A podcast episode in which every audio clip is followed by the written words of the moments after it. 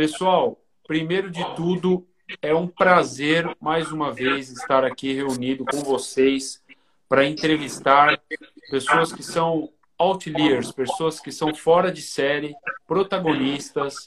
E eu, com muito orgulho, hoje falo que é, nós vamos entrevistar uma pessoa sensacional. A Elisa, eu conheci ela o ano passado, é, através de um post do Guilherme Benquimol. Eu ainda tinha o projeto de vir para a internet, mas eu tinha muita vergonha. E a Elisa foi uma das pessoas que me incentivou, porque ela veio falar comigo e eu postei pra, no comentário que eu queria ajudar as pessoas, só não sabia como. E aí a, a Elisa veio conversar comigo, a gente conversou, eu fiz até uma entrevista, mas essa entrevista foi para um canal do YouTube que eu não dei sequência. E aí agora eu tô firme e forte aqui na internet com educação financeira. E eu falei, eu vou trazer a Elisa para o nosso Cash Podcast, que é esse programa nosso, toda quarta-feira, 8 e meia, entrevistar alguém relevante à sua área, alguém que tem algo a agregar aqui para a gente e que esteja relacionado a dinheiro, a grana, investimentos e tudo mais. Então, Elisa, seja muito bem-vinda. É, já quero pedir para você iniciar é, contando quem você é, como você chegou até onde você está, o que você faz, o que você fazia, um breve resumo para o pessoal te conhecer. Bacana, show de bola. Então, pessoal, boa noite para todo mundo. Para mim é um grande prazer ser convidada para bater esse papo. Entrei no, no Instagram dos meninos para conhecê-los um pouquinho, também saber um pouquinho do trabalho do Felipe, do Ralph porque eu acho que faz parte né, dessa jornada empreendedora sempre, sempre ter um vínculo e, e, bons relacionamentos, né? E eu acredito que agora, neste momento, a gente está aí, assim como com o Diego, fazendo novas, novas parcerias. É, foi muito bacana essa história, né, Diego? Você fez um comentário lá no post, ah, porque as pessoas e tal. Aí eu fui comentei, falei, então, você é a pessoa que poderia me ajudar, por que não? Vamos fazer isso acontecer. né? E ele entrou em contato comigo, Lisa, eu sempre tive esse sonho mesmo e tal. Então foi dois empreendedores batendo papo e dessa e desse papo a gente está aqui hoje. Olha que bacana, né, Diego? É, Isso é muito, muito interessante. Legal. Quando as pessoas a gente não é, faz vínculos, né? Constrói vínculos na internet dessa forma super natural, né? Exatamente. Acho isso muito bom. Muito então, bom. meu nome é Elisa, eu sou aqui da cidade de Uberlândia, Minas Gerais, não sei se vocês todos conhecem, muito famosa pela terrinha de Alexandre Pires, né? E, e, a Rosqueria é uma empresa da cidade de Tuiutaba, uma cidade próxima de Uberlândia, bem pertinho. Tudo lá, tudo iniciou lá, porque eu fui fazer uma faculdade lá, que é a Universidade Federal de Uberlândia, com extensão lá. E no meu, meu primeiro ano de faculdade, eu percebi que a cidade, por estar recebendo a universidade como extensão, era uma cidade que tinha tudo para se tornar uma potência econômica, né? Porque uma universidade federal é um presente muito grande para qualquer cidade. E isso aconteceu mesmo, né? Já vão fazer 10 anos, 12 anos que essa universidade foi para lá e a cidade se transformou mesmo. E foi quando eu decidi não ficar na cidade de Uberlândia e apostar nessa cidade que tinha tudo para se transformar economicamente. E tudo começou a partir disso, porque eu falo que o empreendedor, ele só é empreendedor porque ele é custoso, né? Ele é, ele não, ele é inconformado com a realidade, ele, ele sempre quer ver mudanças numa realidade que já existe. E eu ficava assim, por que não assim? Por que não assim na faculdade? Por que não assim na, na, no curso? Por que não assim, né? E nessa história de não porque, é, né, nessa questão de dessas, dessas, dessas, desses questionamentos, eu entrei num banco no final da faculdade e dentro do banco eu gostava muito do que eu fazia, mas eu não era realizada vendendo o que eu vendia. Eu vendia dinheiro. Por que, que eu não era realizada? Porque eu não, eu não acreditava no formato que era feito, né? O banco, né? É, a minha função era vendas né, de empréstimos para pessoas que não precisavam né? Pessoas que eram o banco que eu trabalhava, é um banco focado muito no aposentado. Na época eu trabalhava, né? E aquilo me dava assim, gente, é possível, né, que eu vou morrer ou passar muitos anos da minha vida vendendo uma coisa que eu não acredito que é bom para as pessoas. E tudo veio disso, porque aí nesse momento eu conheço uma pessoa que hoje é minha sócia, que é a Márcia, ela faz quitandas como ninguém. Eu não sei se aí na região de vocês, Diego, Ralf e Felipe, vocês conhecem quitanda como nós. Quitanda para nós aqui em Minas é o pão de queijo, é a rosca, é o pão francês, é a, é a padaria, né? Sim. E eu visitando ela na casa dela, ela, Elisa, você conhece tantas pessoas, né? Você tem bons relacionamentos, eu tô pensando em trabalhar. E eu falei, e ela fazendo um monte de quitanda, falando comigo, né? E fazendo um monte de quitanda. Eu falei, Márcia, mas eu ainda não descobri o que, que eu posso empreender na vida, mas você já está trabalhando com algo que você faz muito bem, que é a quitanda. Por que não apostar nisso, né? Ah, dá muito trabalho, ter que né, porta a porta, né, aquela mentalidade ainda de porta a porta. não, mas existe uma forma da gente conectar com as pessoas mais rápido do que na casa delas, que é através do telefone. Ah, vê o que você pode fazer. E nessa história, eu postei as quitandas, né, nesses grupos Facebook, Instagram, e já comecei a mostrar para ela, ó, eu tenho pessoas interessadas, amanhã eu quero que você comece a fazer. Só que o maior detalhe do, do negócio da rosqueria é que eu não conhecia nenhuma empresa especializada em roscas caseiras, como é aqui em Minas. Existe o Donuts, existe Casa do Pão de Queijo, existe o Pão Tal, existe N indústrias de pão de queijo, de bolo, né? Bolos do sítio, bolos do neto, bolos da vovó, bolos. Mas uma loja especializada em roscas eu nunca tinha ouvido falar. E o salto maior do negócio foi essa questão: ter percebido que nós poderíamos nadar num oceano azul em um segmento que já existe, que é padaria, quitanderia, só que pegar esse produto, essa quitanda, tornar ele especial, que é o que a rosqueria faz. Não sei se os meninos entraram lá no Instagram, mas eu acredito que sim. Vocês viram que assim, o único produto se tornou presente, se tornou momentos especiais. É, aqui para nós não é tradicional a rosca com sal, que é rosca, a gente tem rosca de cupim ao alho, rosca de frango, bacon e cheddar, rosca de calabresa, bacon e requeijão. E aí, de repente, a gente traz o tradicional, que é a rosca doce e tudo mais, mas a gente inova no, no, no ambiente do, do, da quitanda salgada. Então, assim, literalmente, a rosqueria é uma marca, não é como eu disse para vocês lá, bem rapidinho, lá no grupo, não é uma padaria, não é uma hamburgueria, não é uma pastelaria, né? Então, é uma marca própria, ninguém pode abrir uma empresa com esse nome. Então, o que torna a gente também, né, uma empresa bem especial. A gente recebe demais proposta, né, de franquia, que é o nosso projeto maior. Mas, resumidamente, a Rosqueria é uma empresa que nasceu da rua.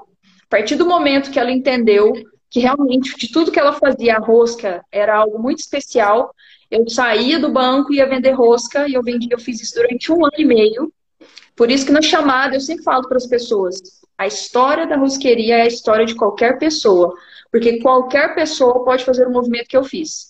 Eu saía do banco, arrancava o salto, punha o tênisinho, partiu rua, partiu é, é, banco, partiu é, loja, partiu, tudo, todo mundo na rua, todo mundo na cidade, que é a cidade onde tem a matriz, me conhece por conta desse movimento, que as pessoas têm orgulho de contar, porque todo mundo me viu na rua um ano e meio. Depois que veio a primeira loja, depois que veio a segunda, depois que veio outras cidades. Não foi assim, né? Não foi um estralo, né?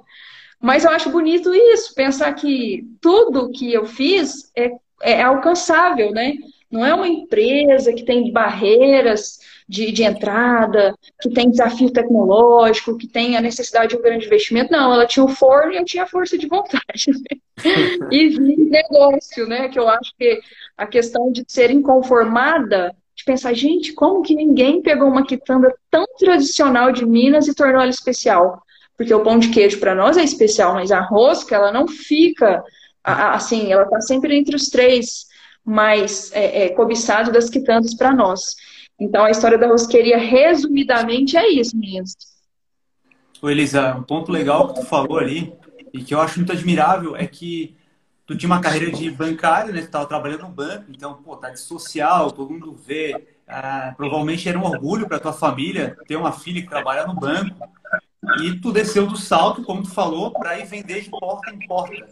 E essa é uma característica extremamente importante de qualquer é, empreendedor, né? Porque as pessoas elas querem começar um negócio do zero, mas já quer começar como se fosse o CEO, né? Então quer ser o CEO. Mas tu não é CEO nada, cara. Tu, tu, é o vendedor, tu é o fabricante, tu é tudo dentro da empresa. Então tem que saber se colocar no lugar de, de fato que tu tá, né? porque o empresário é todas as funções da empresa. Então, eu passei por isso aí também. Quando eu tinha lá meus 19 anos, eu queria empreender. Então, quando eu montei meu primeiro negócio, eu queria ser meio que já o dono, né? Eu comecei totalmente errado. Eu não conhecia, eu não conhecia o negócio especificamente, mas eu queria me inserir naquele ramo. Então, eu contratei já um vendedor, eu contratei um motorista para eles já fazer o trabalho mais pesado, né, digamos assim.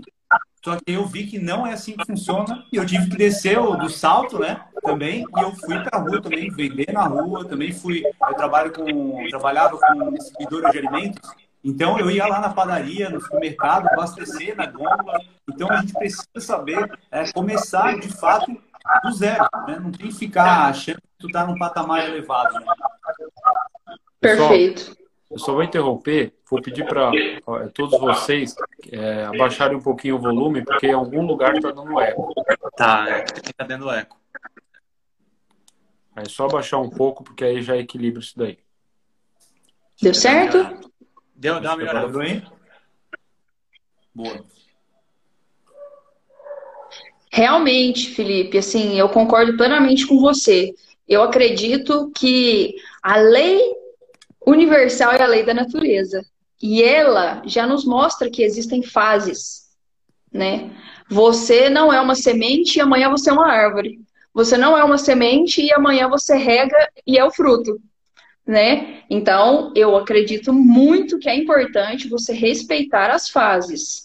Por quê? Porque a fase da semente nunca vai te ensinar a fase do crescimento, do, do, do fruto, da colheita, cada fase vai ter os seus desafios. Para quem empreende, é muito claro que cada passo para frente que você dá na evolução do seu negócio, você tem que entender de novas, é, de novas é, é coisas diferentes daquela fase anterior.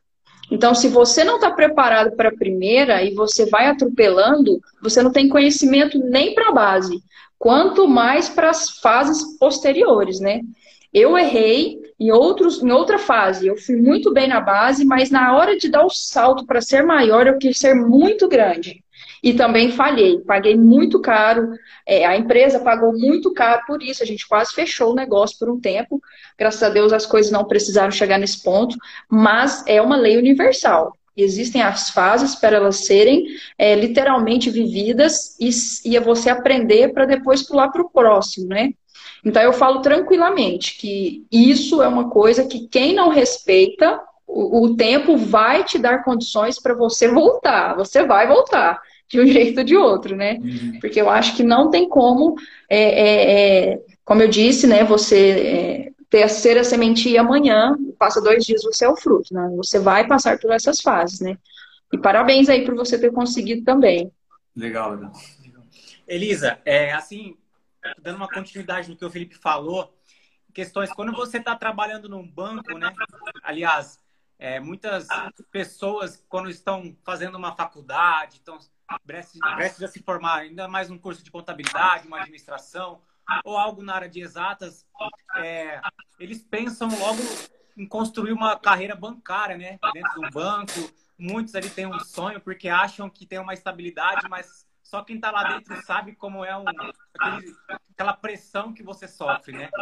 Quando que você estava ali trabalhando e você realmente teve aquela virada de chave que você falou, ó, agora é o momento de eu realmente é, arregaçar as minhas mangas, ir atrás dos meus sonhos, começar a empreender.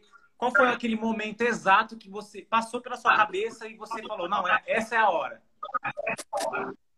Quando, dentro né, das situações da rotina do banco, eu substituí alguns colegas que tinham uma, um cargo superior ao meu, e eu percebia que as pessoas que estavam ali no meu entorno não tinham interesse de fazer diferente para aquilo ser diferente, no caso, para melhor. Né? Elise, é assim, é assim, aqui é assim. Né? Então, assim, eu pensava, gente, mas tem como ficar muito melhor né? Aquela, aquela falta de flexibilidade, a rigidez das pessoas em não quererem mais, não querer ser mais, me bloqueou de pensar que se eu estou aqui e se eu estiver no banco, eu quero ir para cima, e quem está lá não quer, não quer mudanças, Eu, esse, esse ambiente não é para mim, eu não vou me realizar pessoalmente nem profissionalmente. Então foi quando eu falei, não, para que as coisas funcionem como eu desejo, com as transformações que eu desejo, eu vou precisar eu mesma realizar algo. Eu mesma vou ter que ser a pessoa que está na frente de tudo, né? E foi quando realmente eu estava lá, e aí eu li um livro fantástico na época, Geração de Valor, do Flávio Augusto, que na época foi um, um, uma virada X, assim, de chave, que foi ter me falado. É, quando eu li o livro, o livro olhou para mim e falou: Você está é, é, perdendo tempo aqui. Né? É, essa, essa instabilidade que não existe, ela está é, é, tampando todas as possibilidades de ver o horizonte. Né? Então, o livro falou muito isso, muito claro para mim. Para de se apegar ao salário fixo, para de se apegar ao benefício, ao ticket, a tudo isso que normalmente tende a prender as pessoas e causar aquele sentimento de pânico, caso elas não vivam com a estabilidade, que para mim é uma falsa estabilidade. Nunca foi tão provado isso como agora, nesse momento, do planeta. É verdade. Estabilidade não existe, né? Qualquer tipo de Estabilidade não existe. O Flávio fala isso demais, né? É. E, Elisa, eu, eu achei interessante que você é, bom, primeiro que todos nós três aqui, nós somos educadores financeiros, a gente fala de, de dinheiro, de organização financeira, de investimentos, e, e, e você tem tudo a ver até com, com, o que você é, o que você fazia, você era ex-bancária, né? Entre é, tem até uma correlação com o que a gente faz aqui, que você, como você disse, você vendia dinheiro, né? A gente, na verdade, vende a, a possibilidade das pessoas se organizarem melhor, construir um patrimônio adequado é, e entender a função do dinheiro no mundo, né? que é a geração de valor, que é a geração de riqueza. É, o que eu achei interessante que você falou é, com relação às críticas, assim, porque você tinha uma carreira, entre aspas, assim, poxa, eu imagino que é uma cidade de interior pequeno, né?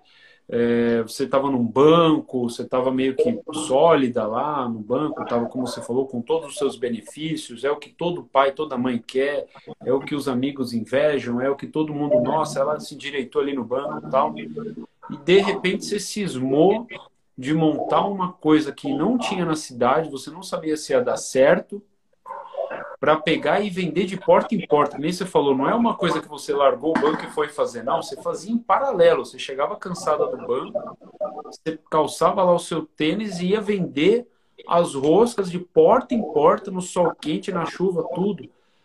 É, como que você lidava com a crítica? Porque as pessoas, quando se deparam com uma pessoa que é um outlier, que é uma pessoa fora de série, uma pessoa protagonista, que quer entregar, independente de quanto ela vai receber de dinheiro, ela quer entregar, ela quer servir. Né? É, as pessoas confundem é, ambição com ganância o tempo inteiro. Né? Como que você lidava com isso, com essas críticas de, de alguém falando, meu, o que, que você está fazendo? Por que, que você está fazendo isso? Como que era isso para você? Porque eu acho que a maioria das pessoas que não, não tem coragem, esse estalo que você teve, na minha opinião, é porque elas ficam pensando qual que vai ser a opinião do outro. Né? Pô, eu, eu, fico com medo de ser julgado. Putz, eu vou fazer bolo para vender. Putz, mas o que, que vão falar de mim? Já tem um monte de gente que vende bolo. Né? É aquela coisa que eu estava até outro dia pensando: quem sou eu no universo da educação financeira? Eu pensei. Mas eu pensei: meu Deus, já tinha McDonald's, tinha, Made é, tinha Burger King, tem o Bob's. Aí foi o Madeiro e encheu de loja no Brasil inteiro. Então, assim, sempre vai ter oportunidade, mesmo que as pessoas pensem que o mercado já está saturado. Eu ouço muito isso. Não, o mercado está saturado. Eu vou vender bolo para quê? Já tem um monte de lugar vendendo bolo. Tá, só que ninguém faz bolo igual você, ninguém faz arroz caseiro igual você faz. Então, como que você lidava com essas críticas assim? Eu acredito que eu, eu recebi as críticas pesadas, as mais pesadas, que foi na transição né, de bancária para vender rosca na rua, né? Eu escutava muito, mas você vai parar de. Você vai deixar de trabalhar no banco para vender rosca na rua? Eu escutei demais isso. Escutei dos meus colegas bancários, porque eu ia lá no banco vender para eles, né? Quando eu saí, por exemplo. Por que, que, você fez isso e tudo? Ou quando eles sabiam que eu tinha a intenção de sair, né? Não faça isso. E 2017, quando a gente, quando eu saí, 2018, é, a gente passou por um momento econômico difícil, né? Fechou muitas empresas em 2017. em 2018 também. Então, assim, a época mais pesada, eu acho que eu ouvi no momento certo, na fase certa da minha vida. Que foi uma fase que, naquele momento, né? Hoje eu falo infelizmente, naquela, naquele momento, felizmente, eu não ouvi o que as pessoas falavam. Foi uma fase, sabe aquela fase que você é mais jovem, que tudo que as pessoas fazem de bom, fala de bom e de ruim, você não. Você já sabe o que, você quer? Eu já sei o que eu tenho que fazer, eu já sei de tudo. Meu copo estava sempre cheio. Tanto para os comentários positivos quanto negativos. Então, para mim, naquela fase foi interessante. Hoje, eu não ouço mais isso. Mas hoje é, eu dou muito mais valor né, aos comentários. Naquele momento eu não dava nenhum. Para ser sincero, assim, é muito sincero mesmo, tudo que as pessoas falavam não tinham, não ressoavam comigo. Porque era tão real, era tão concreto, que eu sabia que eu ia viver em dois, três anos, que não tinha nada que as pessoas me dissessem. Tinha muita gente que, no dia da inauguração da primeira loja, me falaram assim, Elis, você tem certeza que é isso que você vai fazer? Você não tem, você não está com medo de abrir essa loja? Porque era um momento muito desafiador, ainda mais numa cidade de 100 mil habitantes. Então, assim, nada disso ressoava, porque aqui já existia tudo que existe hoje, porque são seis anos, né, de loja. Então, quando eu abri, quando eu fui para a rua, tudo que eu estou vivendo hoje já existia materializado aqui. Então, era só uma questão de tempo, de energia e dedicação para eu chegar nessa live, contar para vocês toda essa história. Né? Hoje, graças a Deus, eu mudei muito isso, Hoje, pelo contrário, Elisa, quando eu vou fazer algo, eu gosto de ouvir. Hoje é diferente. Porque naquele momento foi muito importante, porque literalmente eu não tinha maturidade para ouvir nem as boas nem as ruins. Então, por um tempo foi bom. Porque eu fui assim, igual um furacão. Elisa pensa nisso, nada. Elisa não, não faz sentido. Elisa, calma. Nem as boas nem as ruins. Mas eu acredito que foi importante porque senão eu, talvez eu não teria feito o que eu fiz. Até minha própria sócia, a Márcia, não sei se ela está aqui com a gente ao vivo, ela era uma das pessoas que, Elisa, não vai dar certo. Você tem certeza? Calma, abrir uma loja agora não. Vamos mais um tempo. É muito arriscado, nós não vamos ter quem compra da gente todo dia. Mas também teve família, muita, muito normal, as pessoas têm receio que a gente não seja feliz. Então, assim, é normal, é natural, né? Hoje eu tenho uma visão diferente, hoje eu gosto muito de ouvir, porque eu acredito que o mundo do Diego é diferente do mundo do Ralph, que é diferente do mundo aqui, né? Que eu falo, que é diferente do Felipe, e o que vocês veem eu nunca vou ver, que é o que torna a gente especial, né? O mundo que você tem aqui é um mundo que só você vê. Então, hoje eu, gosto demais, né? Nossa, o que, que você viu, o que, você pensa, né? Mas foi muito interessante que era, era algo que, assim, era como se eu estivesse numa onda que tudo vinha ao contrário, tranquilamente, assim, não, não tinha resistência da minha parte com essas pessoas, assim. Não, não, não teve problema, eu não tive problema com isso. Não, não ressoava, não tinha nada que, que, que tinha medo, né? Não tinha nada. Mas Tudo foi muito rápido. Não, um ano e meio na rua, um ano depois uma primeira loja, um ano depois a segunda loja, um ano depois em Uberlândia, assim, foi tudo muito rápido. Já tem quantas lojas, Elisa? Hoje nós temos duas lojas, mas a gente tem representações em outras cidades. A gente revende em Uberlândia, que é onde eu estou hoje, mas a matriz é em Tuiutaba. Lá a gente tinha duas lojas, hoje a gente só tem uma lá. E a gente também revende em Araguari, que é uma cidade próxima também de Uberlândia. Uhum. E como é que foi esse momento de pandemia para vocês? Afetou o faturamento? Como é que vocês fizeram? 100%, assim, é, as nossas vendas caíram 50% em todos os locais que a gente vende. É muito, é muito significativo, até porque a, a gente tinha duas lojas em Tuiutaba. A, o primeiro modelo era o modelo pega-leva, algo muito uhum. prático, muito resumido, que tinha é, dava uma margem muito bacana para a gente. Depois a gente abriu a segunda loja, Felipe, com uma proposta mais de deixar você, o cliente, na fila, né, na esteira. Eu peço isso, depois eu peço isso, peço a minha bebida, sento, peço mais. Então, um ambiente muito grande onde você senta, leva família, o que não existia. Hoje a gente só tem esse modelo, que é de você a loja, né, física, esse modelo de sentar, comer.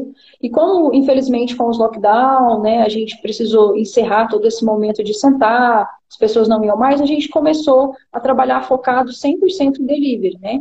Então, uhum. acaba que as pessoas em algum momento da vida elas foram se adaptando para não pedir tanto comida, né, de fora. Mas a gente se saiu é, muito bem, porque eu fiz o movimento de sair somente, que aí foi quando a gente deu o primeiro passo para mudar de cidade, porque eu sou berlandense, é onde eu estou hoje. mas a, a loja em Tuitaba, foi quando eu vim no início da pandemia para Uberlândia, mas não foi por conta da, da, da, pandemia, eu falo até que isso foi uma coisa assim, né, muito extraordinária, que foi, eu vim em janeiro, a pandemia começou em março. Em janeiro eu vim para Uberlândia, montei uma distribuição onde funcionava 100% delivery, que até hoje funciona, só que hoje tem um espaço físico que você pode ir lá buscar, em Uberlândia. E isso que salvou a empresa. Foi esse movimento que não foi necessariamente por conta da pandemia, mas que fez eu, estando aqui, também para uma cidade muito perto, que era Guari, fazer a mesma coisa lá, ter uma distribuição lá que é focada só em delivery, mas que a pessoa pode buscar, mas que ela não senta para comer. E qual é o raio de distribuição da tua fábrica principal e quantos quilômetros tu consegue fazer essa logística de entrega? E a validade do produto também, porque deve ser bem complicado trabalhar com um produto que é de alimento, né? Tem uma validade provavelmente curta. Como é que tu faz essa logística? A logística é 100%, é, é, por exemplo, tudo é fabricado na matriz e é distribuído nessas outras cidades no mesmo dia. Então, a mesma rosca que foi fabricada hoje para o consumidor de Ituiutaba é a mesma que foi feita para Uberlândia, que é a mesma que foi feita para o consumidor de Araguari. Ela fica 100% assada. Esses pontos de distribuição nessas empresas não tem nem forno. É somente um espaço pequeno, resumido, baixíssimo, baixíssimo investimento, só focado em delivery e a pessoa ir buscar. Muito preparado para o momento pandêmico e não foi feito para isso quando foi feito. Foi feito para eu vir para Uberlândia devagarzinho, validar aqui a proposta da empresa, ver o que as pessoas iam achar de uma empresa que só vende roscas, e acabou que foi a melhor coisa que a gente fez. Massa a logística terceirizada, né? Tem uma, uma pessoa que já faz isso para outras empresas e ela aproveita e traz o meu. Então, baixo investimento e realmente fez toda a diferença, Felipe. Bacana. Elisa, é, no início, né, quando a gente começa a empreender, a gente faz tudo de um pouco, né? A gente faz a parte da é, execução, a produção, a parte de finanças, a gente cuida de todas as partes de uma vez só quando a gente começa a empreender, né? Depois de algum tempo, você foi crescendo, foi tendo assim mais é, clientes, foi aumentando a sua produção. Hoje em dia, como que funciona? Você toma conta de uma parte da, da, do seu empreendimento, a sua sócia de outra parte, você já tem bastante funcionários que fazem a parte de produção das roscas. Como que funciona essa parte de execução e produção? Então, nesses seis anos de rosqueria, um ano e meio foi eu, a Márcia, que é a pessoa que é realmente a mão de fada mesmo, que faz o produto, e uma pessoa ajudando ela e uma pessoa ajudando eu. Uma pessoa no começo ajudando ela na produção, uma pessoa me ajudando na, na nas entregas. Porque eu saía do banco e eu tinha pouco tempo para fazer as vendas. Eu saía duas horas do banco e eu tinha até quatro, quatro e meia. Então era muito rápido. Então, tinha uma pessoa lá. A partir do momento que a gente abriu a primeira loja, eu continuei sendo administradora, continuei sendo a pessoa que comprava, a pessoa que cuidava 100% da comunicação, mas aí a gente já tinha pessoas que ajudavam a gente no processo produtivo, na entrega, que deixou de ser eu, e no atendimento ao cliente. Hoje, graças a Deus, aqui em Uberlândia tem uma pessoa que cuida aqui e as pessoas que entregam. E lá em Curitiba tem quem cuida do financeiro, da produção, do atendimento. Tem pessoas responsáveis para cada área. E eu sou aquela pessoa coringa, né? Que tô aqui, tô lá e tô sempre dando esse suporte para todo mundo e me concentro 100% na expansão do negócio. Né? E principalmente na base mesmo, né? Porque somos, quem somos, o que fazemos, por que fazemos, onde queremos chegar. E principalmente minha paixão, que é comunicação, né? Que é tentar traduzir para as pessoas através de, de redes sociais, através da nossa proposta, né, do nosso propósito como empresa, o que, que de fato a gente quer. Porque de longe eu vendo rosca, de longe, eu não vendo rosca. Então, tentar transferir isso para todo mundo. Legal. Ô, Elisa, é, é engraçado porque assim, você era uma funcionária do banco. É... Peraí que a Elisa acho que deu uma travada. Vamos ver se ela volta. Travou aí para vocês também? É, ela Aqui ela tá travada. Aqui eu tô conseguindo ver normal, mas para ela tá travado. Uhum. Tá, vamos ver então se ela, se ela vai cair. Caiu. Vamos colocá-la de novo. É, só um minuto.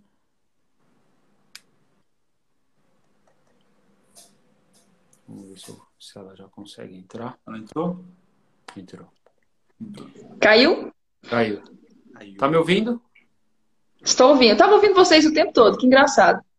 Elisa, você era uma funcionária. Quantos anos você tem, Elisa? 33. 33. Na época, seis anos atrás, a gente estava falando que você tinha 27? 27. 27. Você trabalhava no banco, era um salário ali de CLT, não sei nem se você tinha prêmio, às vezes um salário fixo. Como que era a sua educação financeira nessa época, né, ao ponto de você ter coragem? O que, que eu quero dizer? Você tinha uma, um dinheiro para empreender desse jeito? Porque assim, tem pessoas aqui na live escutando a gente que às vezes têm ideias, né? Tem uma ideia de empreender, ainda não tem, não sabe o que, né? Precisa se encontrar ainda, mas é muito difícil dar esse pontapé por causa de dinheiro. Então, eu sei que você ia lá, vendia, até então era sua renda extra, né? Porque você vendia ali. Mas eu, eu queria entender, assim, como que foi essa questão da grana. Você tinha uma grana já guardada? Qual foi seu investimento inicial? Você teve uma, alguém que entrou como sócio? Como que foi essa escolha do ponto? Você foi, você fez um plano de negócio? Você que se debruçou em cima disso?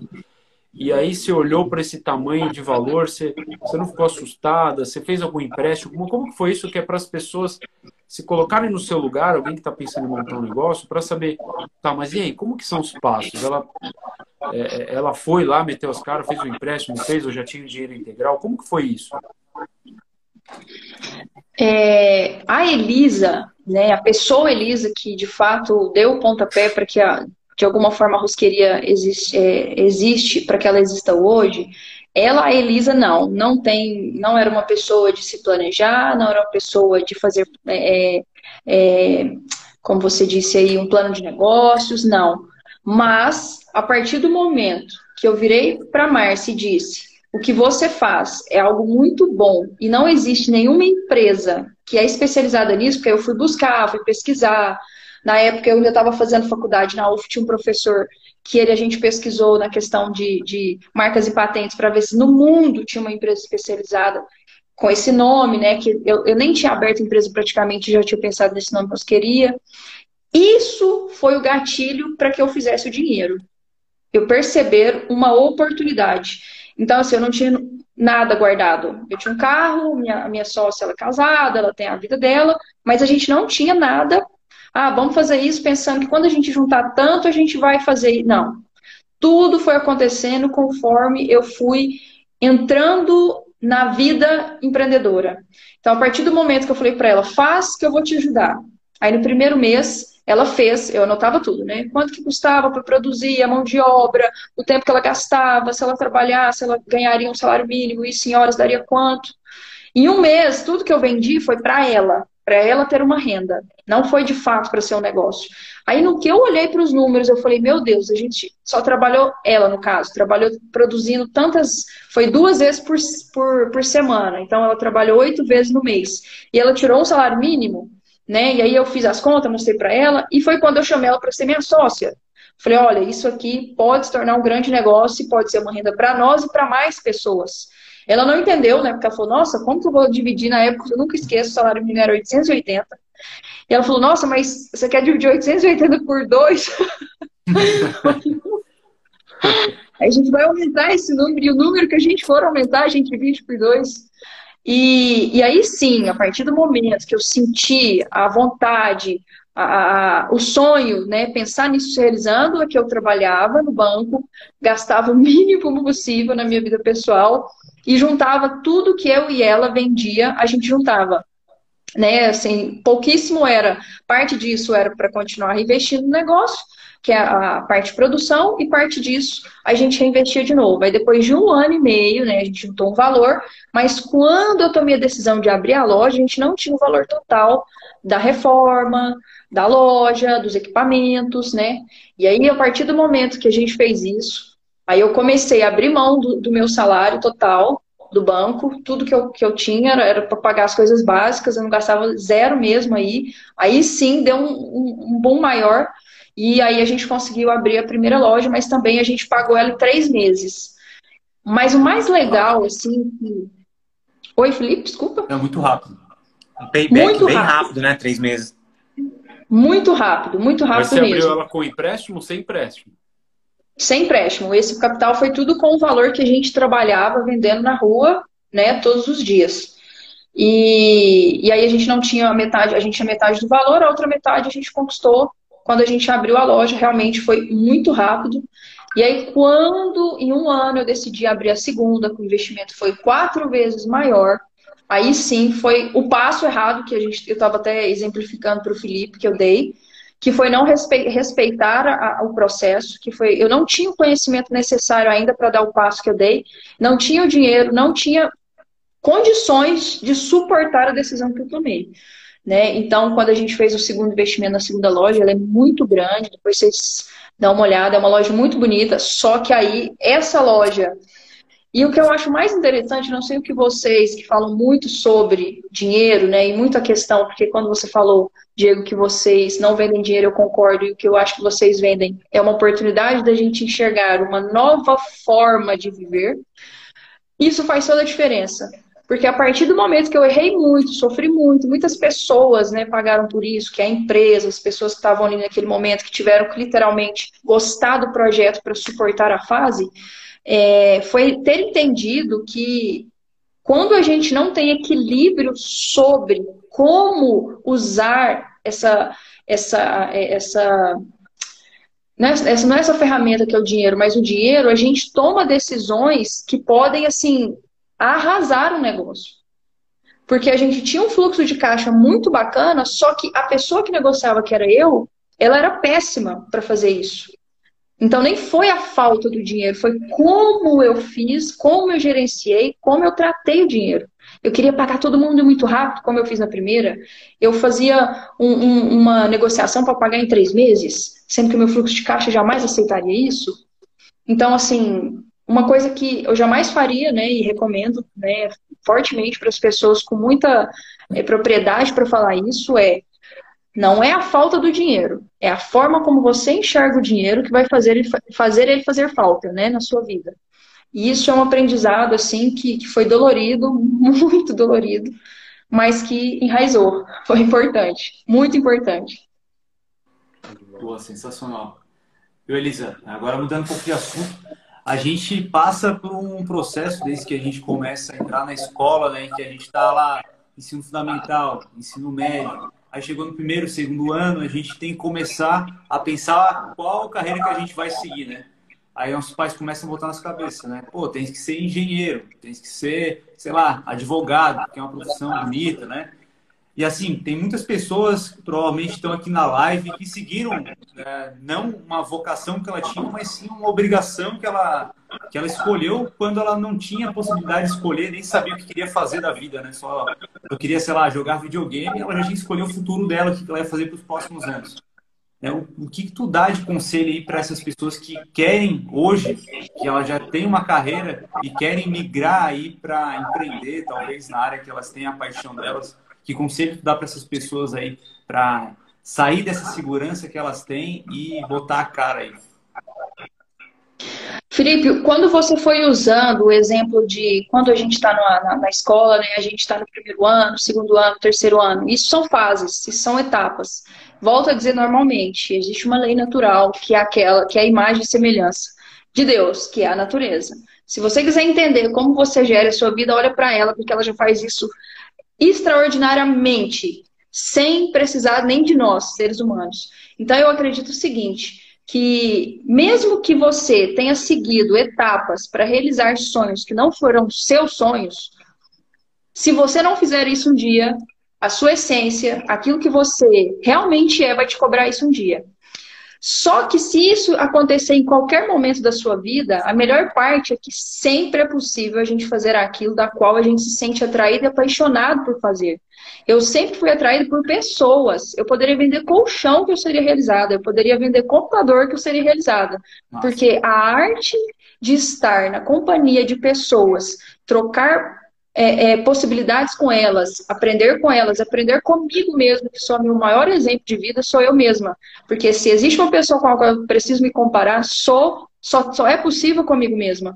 Então, o conselho que eu dou para as pessoas é Se você está realizando etapas na sua vida e você se sente, quando você para e concentra e você pensa em tudo que você faz o seu dia todo, o que você vai fazer provavelmente com essa sua vida, e você sente paixão, continue. Mas se você não sente essa paixão, porque eu não sentia paixão, quando alguém chegava, eu precisava bater uma meta, e eu não esque... gente, tem pessoas que eu não esqueço empréstimos enormes que eu fiz e que eu sei que aquilo não foi benéfico para aquela pessoa, eu não esqueço aquela pessoa até hoje. Se eu ver na rua, eu sei quem é. Então, que você tome uma decisão de fazer essa pessoa que existe dentro de você, que é algo muito grande, que às vezes as pessoas têm a tendência de abafar e silenciar, ela vai te cobrar que você seja feliz um dia. Então, assim, eu deletei todas as possibilidades de não ser feliz. Quando eu tomei a decisão de seguir, eu sempre sempre, desde criança, eu falo que se você quer saber o que, que você vai fazer na sua vida, lembre o que você falava quando você era criança. As chances de você ter acertado quando era criança era muito grande. Não duvide da sua criança, ela é a sua essência, porque ela está aí até hoje. Não tem como apagá-la. Então, assim, eu acredito muito, Felipe, que é respeitar as suas fases, né? Eu acho que é muito importante a gente fazer, sim, alguns passos, né, para dar uma base, que nem sempre a gente quer fazer.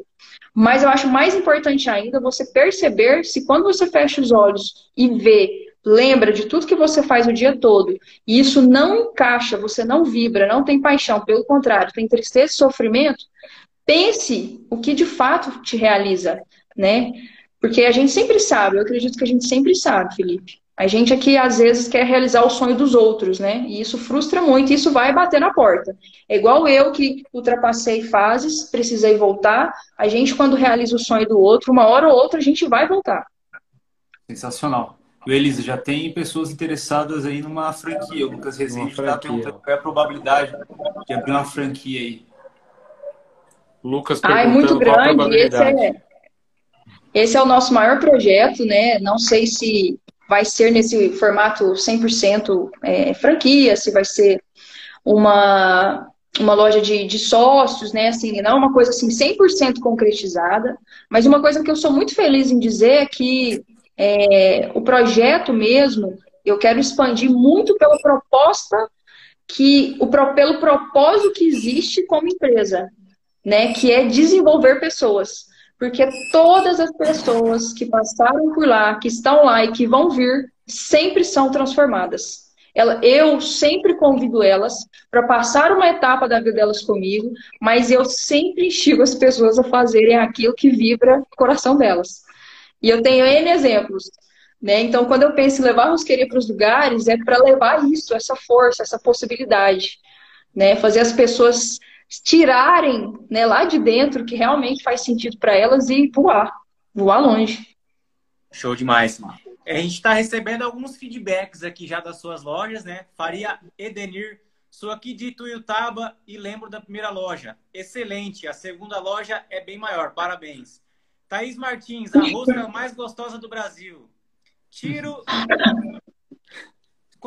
Elisa, adoro ela. Enfim, Cris, a gente está quase chegando no final já da nossa live aqui do Cash Podcast. Mais um episódio sensacional. E eu sempre falo para algumas pessoas que eu converso sobre empreendedorismo que eu sou é, suspeito para falar. Eu amo demais empreendedorismo, então eu sempre converso quando tenho oportunidade de falar com alguém, eu bato um papo legal. E a maneira mais é, o investimento, o melhor investimento que a gente possa ter, né, é através da educação. E é a maneira mais é, barata, vamos dizer, de, de, adquirir educação são através dos livros, né? E você mencionou, até mostrou aí o livro Geração de Valor do Flávio Augusto, gosto muito dele também, acompanho muito o trabalho dele. E quais livros você indicaria para quem está querendo começar a empreender e tem esse espírito empreendedor, mas está com medo que a gente vê muitas pessoas que têm vontade de empreender, mas ainda tem muito medo. Como que você possa ajudar as pessoas indicando livros? Como que você fez para perder o medo também, além de livros? Como que foi?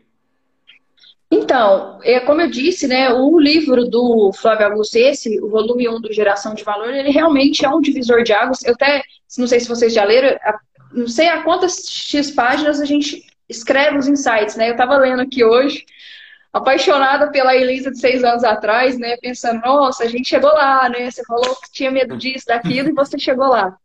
Então, isso é muito bom, né? Isso é, isso é maravilhoso.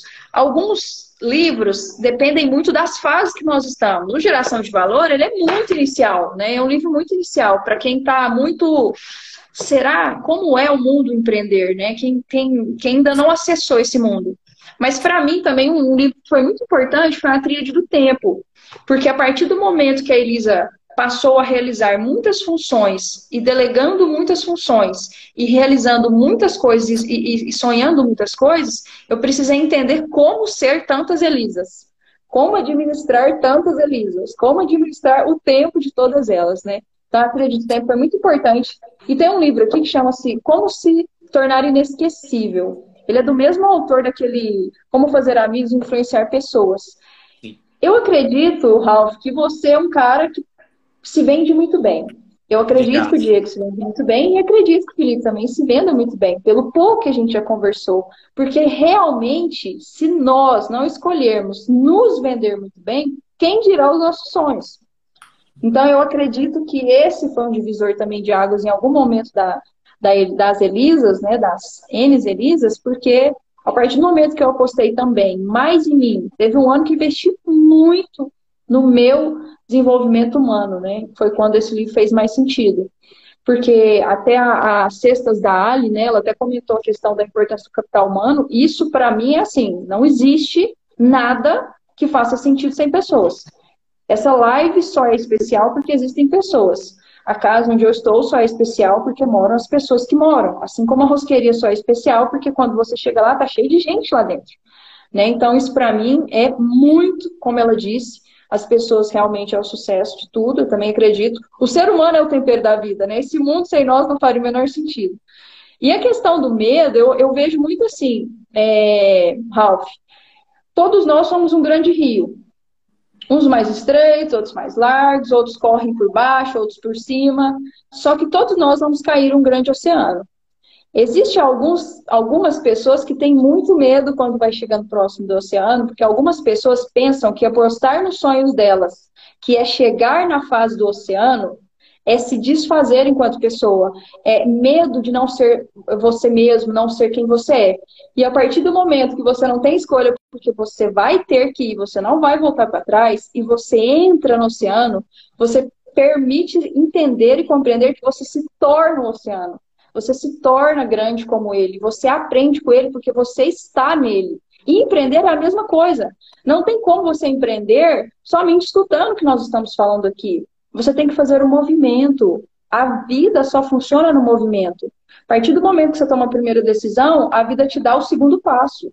Quando você dá o terceiro, a vida te dá o quarto passo. Só que se você ficar parado, estudando muito, que é muito importante. Mas você não se movimentar, você não vai conhecer nada sobre aquilo que você quer conhecer, né? Então, acho que é, é, é mais ou menos por aí. Aí a Márcia, minha sócia, tá aí, ó, Márcia. Você... Legal. a Márcia é sua sócia, né? A Márcia é minha sócia. É a, é a mão de fada. Parabéns, Márcia. Ô, Elisa, para mim é uma honra, né? A gente vai chegando próximo aqui do fim da, da live. É, para mim é uma honra ter te conhecido através da, do Guilherme Benkmal, olha só, né? o dono da XP, o cara que fundou. E através de um comentário, você vê como que é a internet, ela conecta. O Ralph está no interior de São Paulo, o Felipe está lá na, em Florianópolis, eu amo Florianópolis. A, a, a Elisa está lá em Minas Gerais e, e eu tô aqui em São Paulo e a gente está batendo esse papo, procurando trazer essa reflexão, né, para que as pessoas é, realmente. É, eu tinha muito medo também de colocar minha cara na internet, na, nas minhas primeiras lives, todo travado, eu ficava com medo de procurar as pessoas, de e eu tenho recebido é, feedbacks, respostas maravilhosas. Sabe, a gente tem trazido pessoas tão legais aqui para a gente poder entrevistar e trazer um conteúdo e bater um papo. Isso é tão rico, né? E é o que você falou. A vida é movimento. Eu percebo a cada passo que eu dou como eu aprendi a valorizar dia após dia, tijolo após tijolo, que eu vou colocando nesse meu projeto, que eu pretendo que se torne o projeto da minha vida, né? Que é poder levar a educação financeira para o maior número de pessoas possíveis. E aí eu já quero também te perguntar, quando você fizer o IPO da rosqueria é, é, na, na Bolsa de Valores, você vai convidar a gente? Uhul! claro, né? Com certeza, né? Vocês já fazem parte da história. Não tem como voltar atrás. No Rio não tem como Porque voltar assim, atrás. eu queria. A, a, gente está falando tanto de comida que eu queria agora pedir no iFood aqui uma rosqueria para comer quentinha. Nunca provei uma, uma rosca caseira em Minas Gerais. Nunca provei. Eu acho que eu nunca nem fui para Minas Gerais. Então eu preciso Oh, conhecer Minas Deus. Gerais, eu preciso conhecer a rosqueria, porque eu já estou ficando com fome já. Vamos ter que marcar uma para ir lá em Minas Gerais. Cara, Vamos quem não que marcar. ainda, quem não foi ainda no perfil da rosqueria, vai aqui em cima, ó. Aqui em cima, dá uma olhadinha lá na- nas roscas lá que, a, a Márcia faz, né? Meu Deus do céu, cara, olha só. É impossível Pessoal, se É vocês delícia. quiserem já falar as palavras finais para a gente já encerrando, é, fiquem à vontade. Fê, Ralph, Elisa, que aí depois eu vou fazer a conclusão. Bom, Elisa, foi um prazer tê-la aqui. aqui, ó, Deu uma namorada. aula pra gente hoje. Foi sensacional, aprendi muita coisa contigo aqui. Tenho certeza que todo mundo que participou aqui, assistiu essa live aqui, aprendeu demais. E lembrando também que quem chegou na metade dessa live, ou chegou no final, a live é um podcast, é o Cash Podcast. Só pesquisar nas plataformas aí, tem no Deezer também, no Spotify. Pesquisa lá Cash Podcast. E essa live aqui com a Elisa vai ser postada na segunda-feira, tá? Então, já segue a gente também lá no Spotify para poder ouvir na íntegra, fazendo atividade física, lavando a louça, fazendo o que for, já consegue assistir e ter essa aula que a Elisa deu pra gente. Show de bola. Pode falar, Raul. É, não, só fazer um comentário aqui, que minha namorada ela comentou aqui, ó, que o Ralph me ajudou muito a empreender, a minha namorada também está começando a empreender assim como você. Ela trabalha com doces, bolos caseiros. É, na Páscoa agora ela também fez ovo de Páscoa, foi bem legal. Eu ajudo ela na parte de organização da, da administração ali, de finanças e é bem legal. Então assim, eu sempre estou incentivando quem eu conheço que tem assim essa vontade de empreender. Quero agradecer muito a sua presença aqui, por você ter aceito é, o nosso convite. Com certeza foi um, assim, um episódio sensacional. Muitas pessoas puderam ter grandes experiências com, com o seu depoimento aqui. E vamos combinar mais vezes. A gente precisa também conhecer aí, né? Ir aí em Tuiutaba ou Uberlândia para a gente conhecer a rosqueria. Com certeza. É se, é que, se é que a rosqueria não vai chegar primeiro que vocês onde vocês estão, né? Quem sabe? É. Pode ser também. É, pois é. A gente pode. Elisa, você quer finalizar falando alguma coisa? Que aí eu já vou fazer uma conclusão. Com certeza, é só agradecer mesmo. Para mim é sempre um aprendizado. é, compartilhar sempre é um grande aprendizado e um prazer relembrar, como a Márcia mesma disse. Dá uma, dá uma força muito grande para quem sabe, conhece os bastidores, né? Porque a gente sabe, né, Diego, Ralf, Felipe, que empreender não é só flores. Então é muito bom quando a gente conta a história e lembra, né, que ela também foi feita de muitos desafios, mas que agora é só uma história que os novos desafios, sim, vão trazer alguns sentimentos, mas que, que literalmente é, é muito prazeroso empreender, é, assumir riscos, mesmo que eles sejam grandes riscos, mas quem você se torna depois que você transpõe eles é de muito orgulho. E o empreendedor- empreendedorismo é feito disso, de desafios e se autoconhecer. Eu falo que quando a gente decide empreender, a gente é como se a gente entrasse numa escola de evolução com, com, com passos assim, que você tem que dar passos mais rápidos do que do que o normal. Você precisa evoluir muito rápido. Então, isso para mim me move muito, saber que eu, eu, Elisa, me desenvolvo muito como ser humano toda vez que eu escolho continuar na trajetória do empreendedorismo. Muito obrigado, meninos. Foi um grande prazer. Bom, a gente que agradece. Pessoal, é, toda essa live que a gente fez é, faz parte do Cash Podcast, como o Felipe falou. Toda quarta-feira, 8h30, a gente traz um convidado especial para falar de negócios, empreendedorismo, é, áreas que estão ligadas a dinheiro, negócios, investimentos, que é para justamente incentivar vocês investidores, vocês poupadores, a, a vocês ganharem mais dinheiro, a terem insights, ideias, poderem conhecer histórias que vão motivar vocês a, a, a prosperar na vida de vocês, tá? Galera, muito obrigado. Ó, eu, eu só queria comentar isso aqui. Ó. Aqui em Boston tem bastante mineiro, tem que entregar aqui. Você já está levando franquia para os Estados Unidos. Adoro! Galera, foi um Adoro. prazer conversar com vocês. A live vai ficar salva no meu perfil para quem chegou depois, para assistir ela integralmente, tá bom? Tamo junto. Ô, Diego, ah. faz todo mundo, na hora que eu falar, ah, já dá um sorrisinho aí que eu vou tirar uma foto para postar no Store, né? Faz parte do Beleza. processo, né? Vamos lá. Um, dois e. Pronto! Boa! Vou Galera, marcar vocês. Quem, quem, quem printar e marcar todo mundo aqui da live nos stories, a gente vai repostar também, tá bom? Quem então, printar prestigiar a gente todo mundo aqui. ficar bonito, Vai ganhar uma rosquinha lá que a gente vai pagar a rosquinha lá. Porque todo tira print, alguém sai zoado. Sai com dois soquinhos no olho assim, alguém sai de olho fechado. É praticamente. Fechou. Tamo junto, Muito galera. bom, menino.